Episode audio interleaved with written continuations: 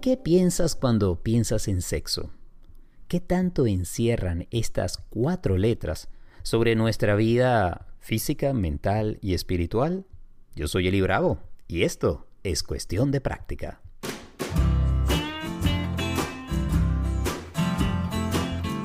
Hey, bienvenidos a este nuevo episodio de Cuestión de Práctica. Gracias por acompañarnos en un episodio que será realmente placentero, literal y metafóricamente. Hoy vamos a hablar de sexo y de lo que significa para nuestro bienestar, para nuestra expresión de vida. Y es que mm, cuando hablamos de sexo, ¿de qué estamos hablando realmente? Si lo limitamos eh, exclusivamente a la genitalidad, el coito y la penetración, eh, estaríamos eh, quedándonos con un pequeño porcentaje de lo que significa la vida y expresión de la sexualidad en la dimensión humana. Y es que el sexo no es solamente lo carnal, que sin duda es delicioso, pero está también en lo mental, lo psicológico e incluso lo espiritual y la trascendencia. Hoy nuestra invitada es Amor Antunes, quien es sexóloga y con ella estaré hablando sobre lo que significa el sexo, la relación con el deseo y de qué manera podemos eh, entender y vivir plenamente la sexualidad. Hay sin duda en estos tiempos una mayor apertura e información disponible sobre la sexualidad de la que existía años atrás, pero también eh, existen eh, muchos prejuicios, limitaciones y a veces también eh, ideas cerradas de lo que es una completa y sana sexualidad. A veces pensamos que ya lo sabemos todo, que no hay nada oculto y quizá dentro de esa idea o detrás de toda esa idea de gran libertad todavía pueden alojarse una serie de prejuicios y a veces también eh, conductas que atentan contra el bienestar y el disfrute de una sexualidad completa. También hay que entender que cuando hablamos de sexo depende del momento de la vida en el que estemos. Para mí, lo que entiendo y como experimento el sexo ya pasados los 50 no es lo mismo que cuando tenía 25 o 16 eh, o la idea que podría haber tenido preadolescente. Ese cambio, ese viajar por el ciclo de la sexualidad humana tiene mucho que ver con la manera como vamos desarrollando nuestras capacidades, la relación con nosotros mismos y con nuestro cuerpo y el conocimiento que tenemos de aquello que nos resulta placentero y que nos permite también conectar. Conectar con uno mismo y con otra persona. Porque el sexo puede ser sexo para uno, puede ser sexo en pareja, y hay también otras maneras de expresar la sexualidad si vamos a, lo que es, eh, de nuevo, lo carnal, lo biológico, pero también si podemos pensar en el sexo en términos del deseo, de las fantasías, ah, de lo que podrían ser eh, esas eh, pulsiones de deseo que mueven una energía vital, ahí estamos en otro ámbito. En oportunidades es imaginario, fantasioso y también muy simbólico.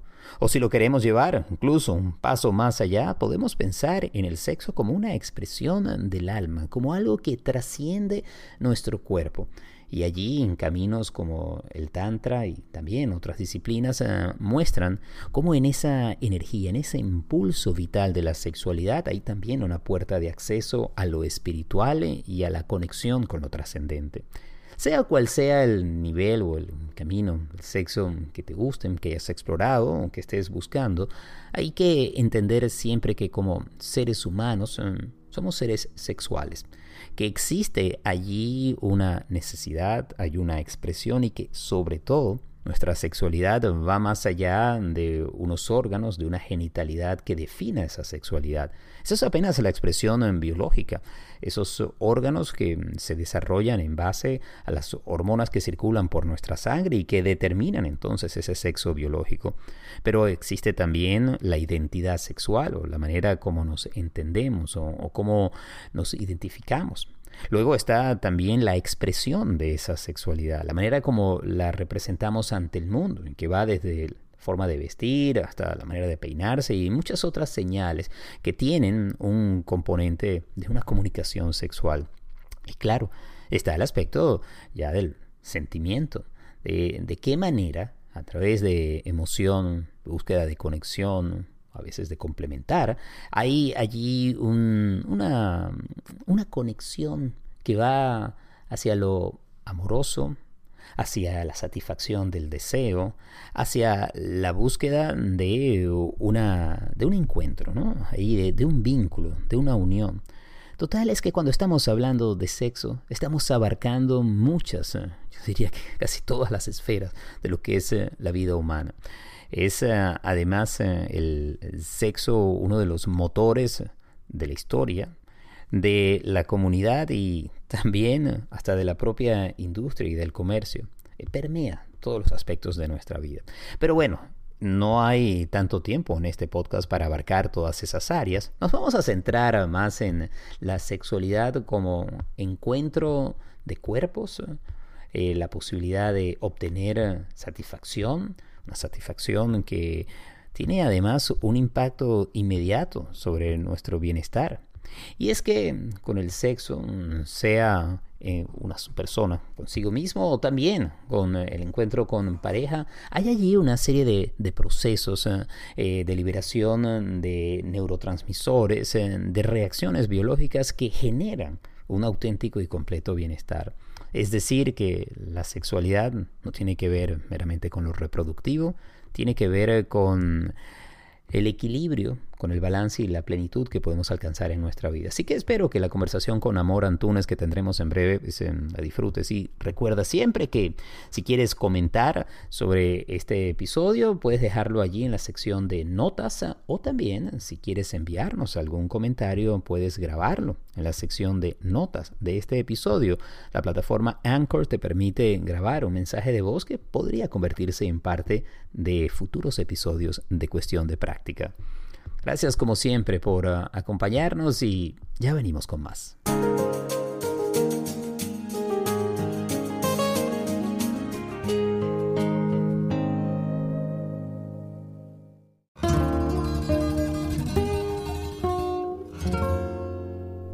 Y ahora vamos a hablar de sexo con una experta. Amor Antunes es psicóloga, es sex coach, es escritora, es comunicadora y conferencista y está formada en el mundo de la psicología. Tiene una licenciatura en psicología en la Universidad Católica Andrés Bello, pero luego se especializó en los temas de sexualidad y es eh, una sex coach profesional y certificada en los Estados Unidos. Mm, tiene su práctica en línea y presencial y me encanta darle la bienvenida porque mm, es eh, no solamente alguien que conoce del tema, sino que lo sabe explicar de una forma muy accesible, muy potente Amor, bienvenida.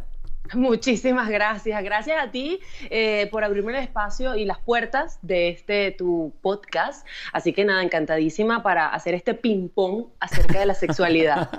bueno, que al final también eh, está muy bueno verlo así, si es una conversación más que una entrevista. Eh, el tema que yo quería desarrollar en este podcast tenía que ver con nuestro órgano sexual más importante, que la clase de sexualidad humana que estoy tomando mi maestría de psicología, pues lanzó la profesora esa pregunta y alguien dijo por allí, bueno, los genitales o la piel, y ella dijo, no, es la mente, el cerebro y la mente. ¿Tú estás de acuerdo con eso? Es la mente, nuestro principal órgano.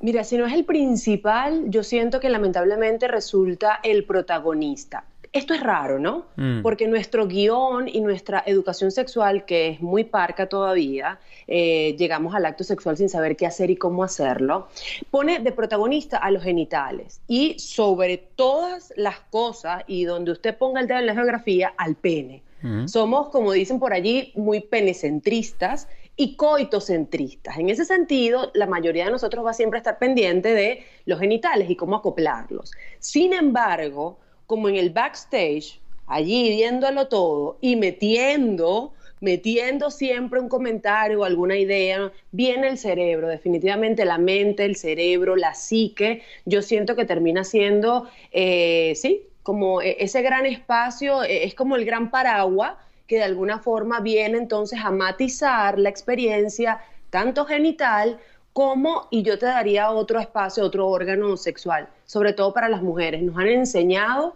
que es el corazón.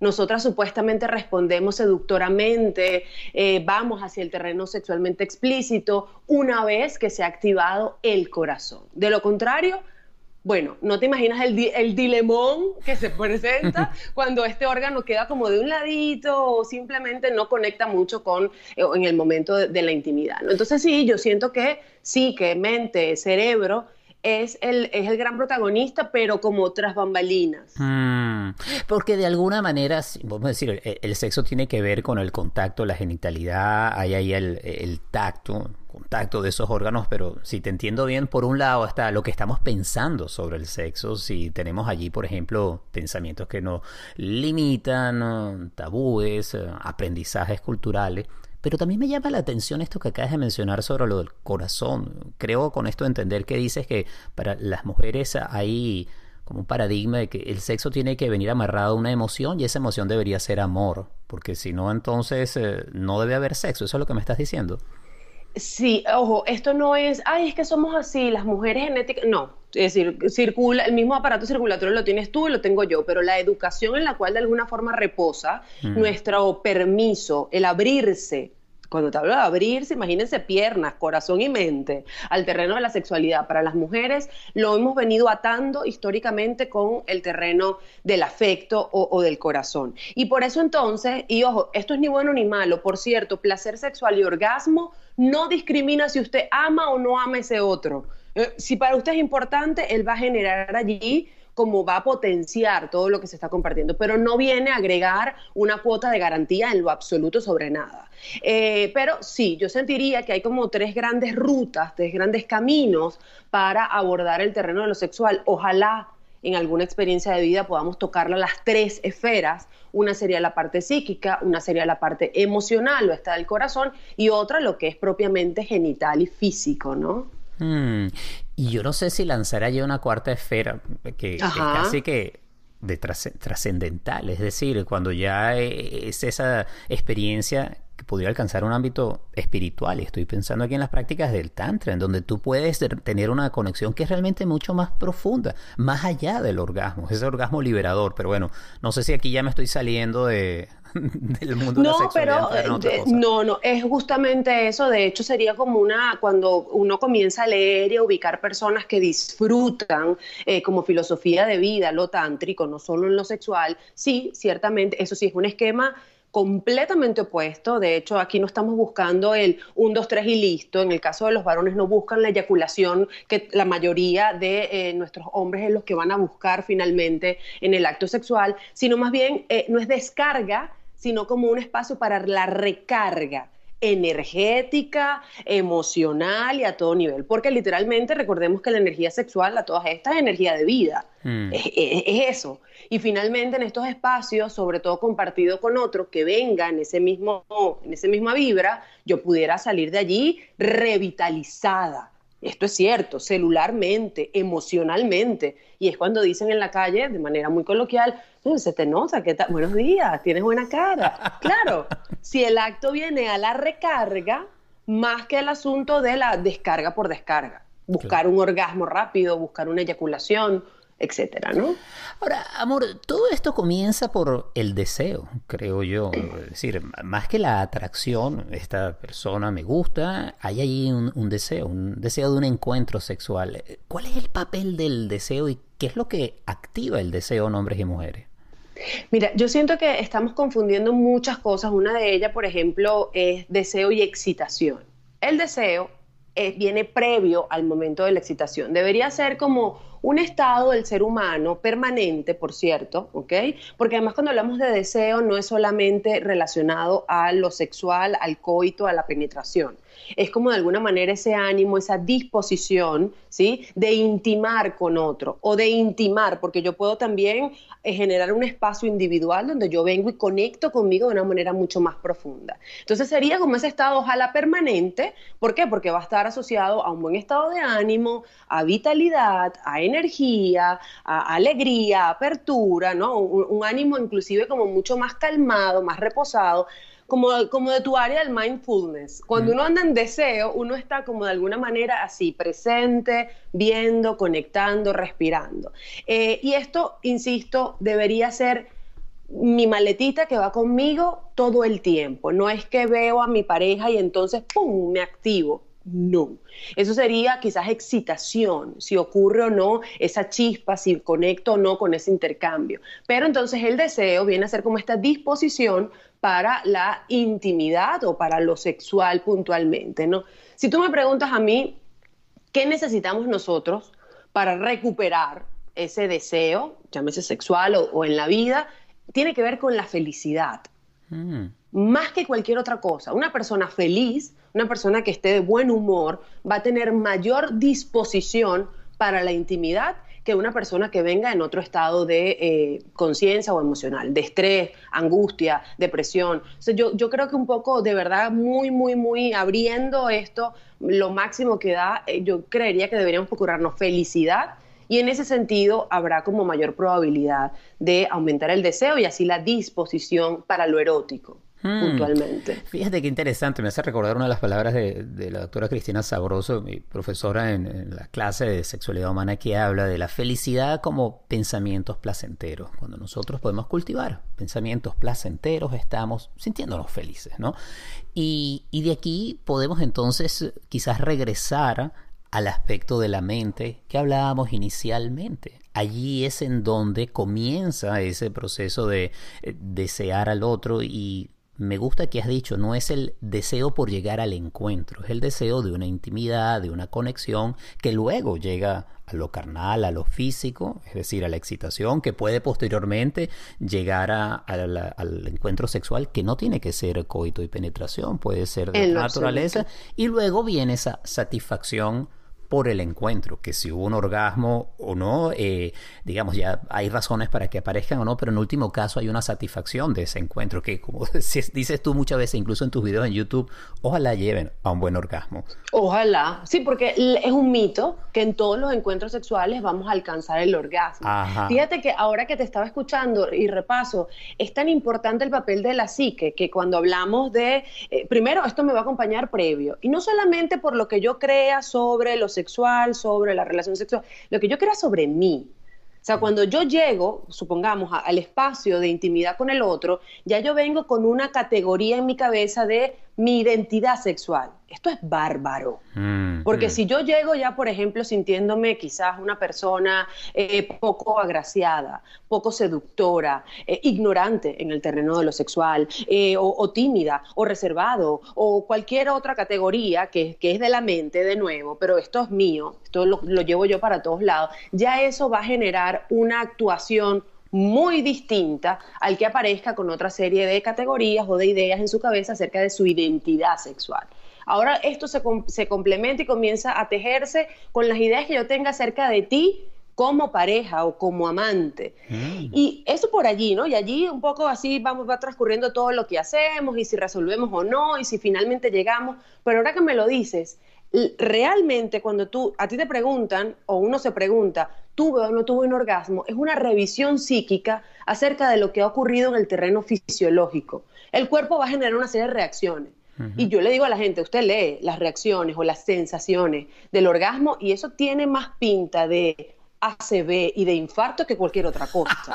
O sea, tú las lees así por separado, la cosa asusta, la cosa asusta. Entonces, pero luego pasa que nosotros hacemos el repaso y esto es una interpretación que hacemos del qué bueno estuvo esto, esto me gustó.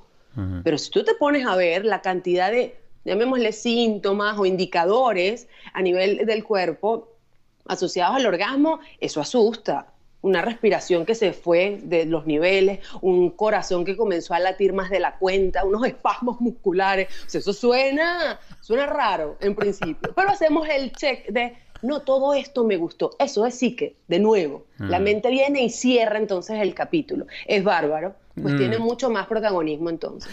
Ahora, es interesante y aquí veo además que, tu campo, amor, sobre la sexología es fascinante porque cuando estás trabajando con una persona o con una pareja, entonces no estás abordando simplemente un hecho eh, físico. Es decir, por ejemplo, si hay o no lubricación, si existe o no una erección, si hay ese reporte de orgasmo o no, sino que estás explorando también mucho de lo interpersonal, de la comunicación que hay entre esta, en esta pareja, de lo que están pensando de sí, de esos procesos mentales. O sea, estás abordándolo de una manera que es mucho más holística y mucho más completa. Esto no es como tómese la pastilla y vaya para su casa.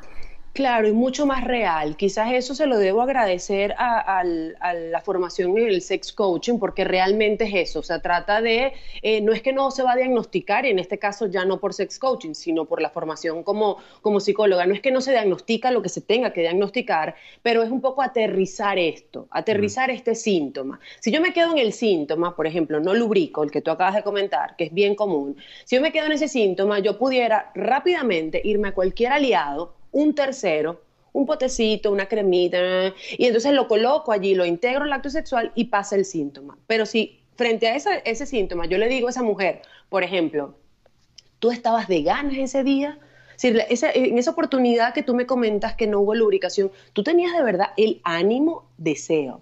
Tú tenías la intención de ir, no, bueno, la verdad no, pero entonces él y a mí me dio vergüenza porque ya tenemos tanto tiempo y es que hasta cuándo voy a seguir diciendo que no. Entonces, fíjate cómo lo que pudiera ser para muchos un súper diagnóstico, para mí resulta una consecuencia lógica de, una, de un cuerpo que no estaba en disposición para abordar el terreno sexual. Es decir, yo no esperaría otra cosa. De hecho, si sucede que ella entra hacia el juego y todo marcha bien, yo digo, aquí hay unas piezas que no están conectando. Mm.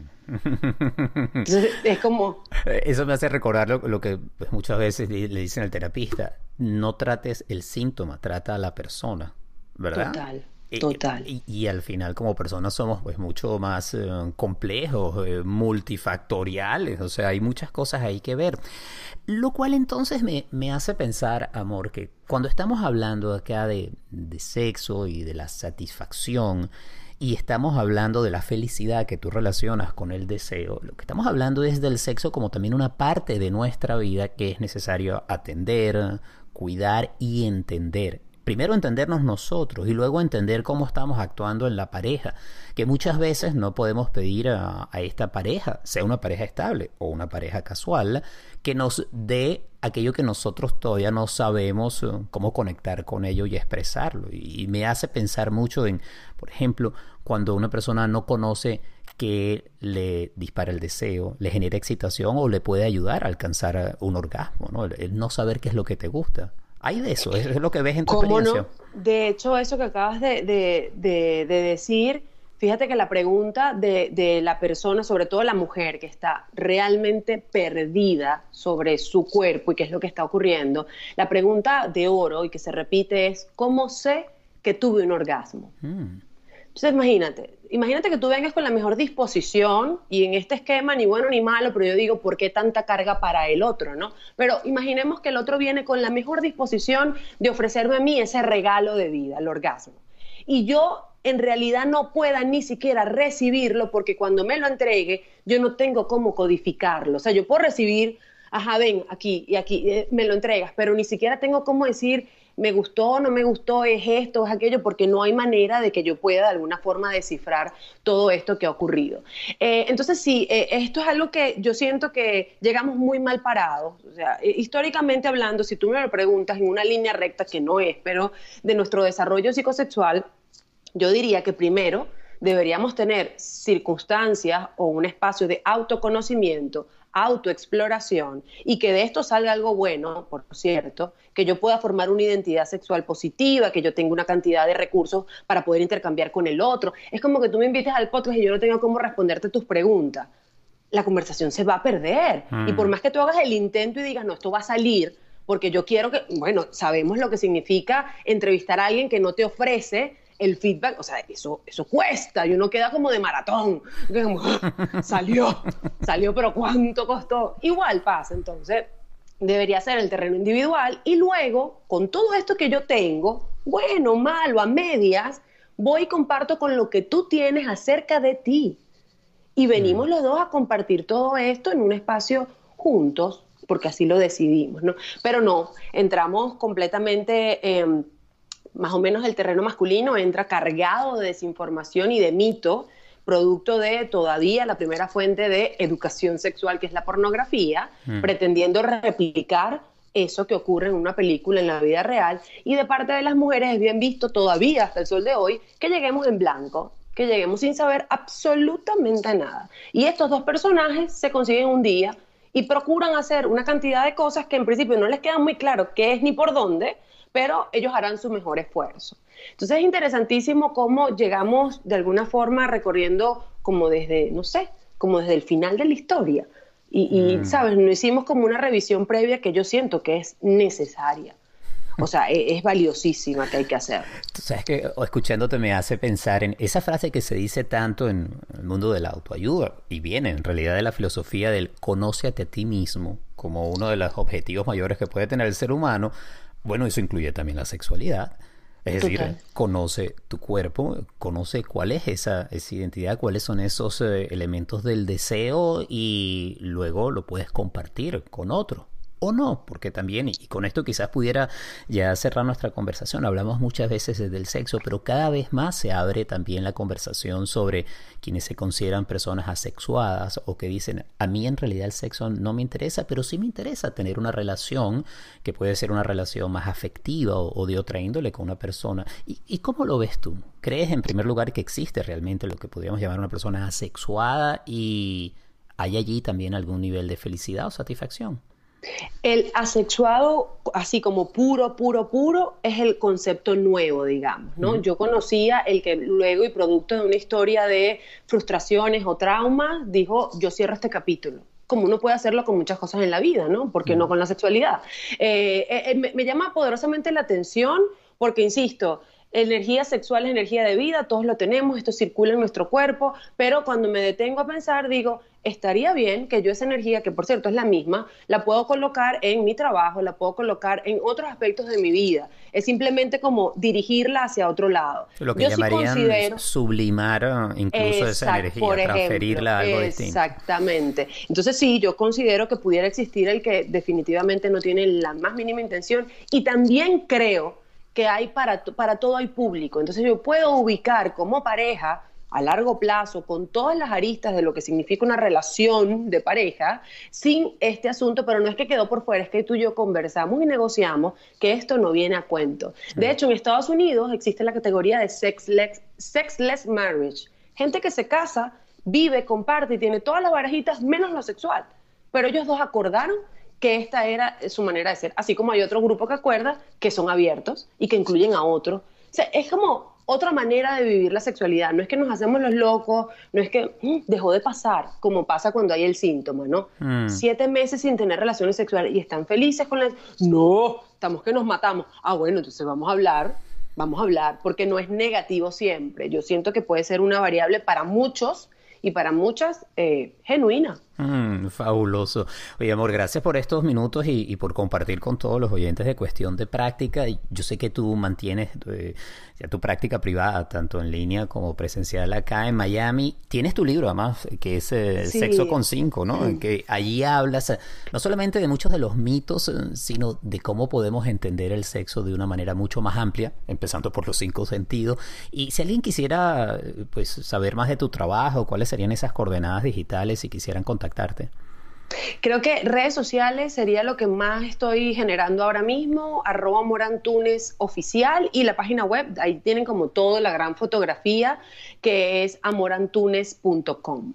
Una última cosa, ¿todavía encuentras eh, resistencia o caras de sorpresa cuando le dices a la gente yo soy sexóloga? Total, sí, claro, sí, sí. ¿Y de dónde eh, viene eso?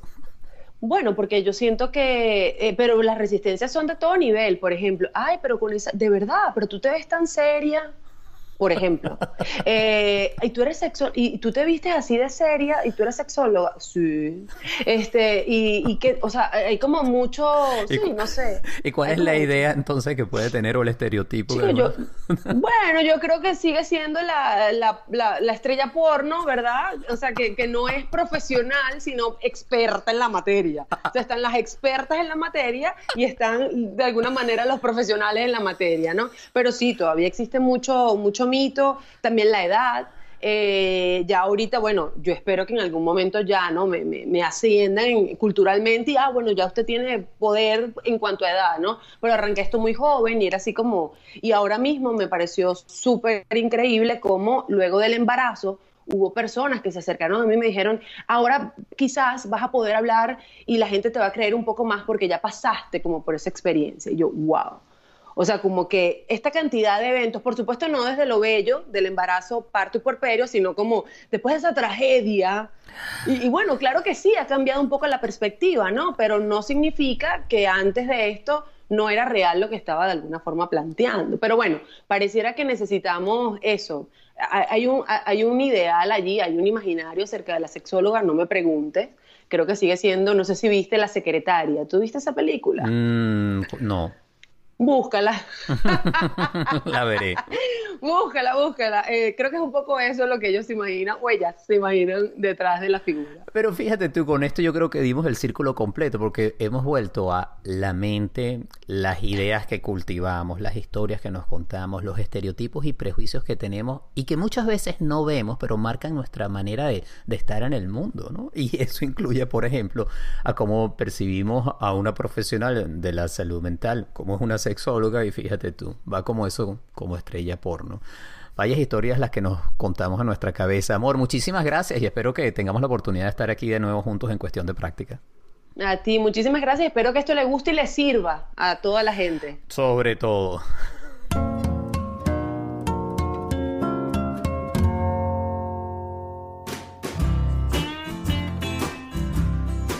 Y hasta acá este episodio de Cuestión de Práctica. Un millón de gracias como siempre por escuchar otro millón de gracias por recomendar el podcast y tres millones de gracias adicionales por acompañarnos en episodios futuros.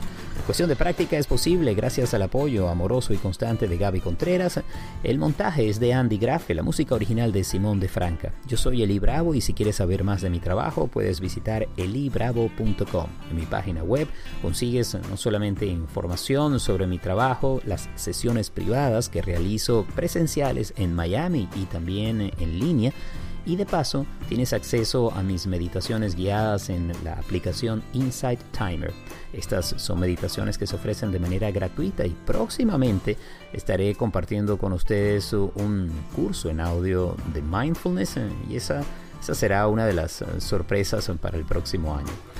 Espero que la pases de maravilla, que disfrutes a plenitud la vida y también el sexo.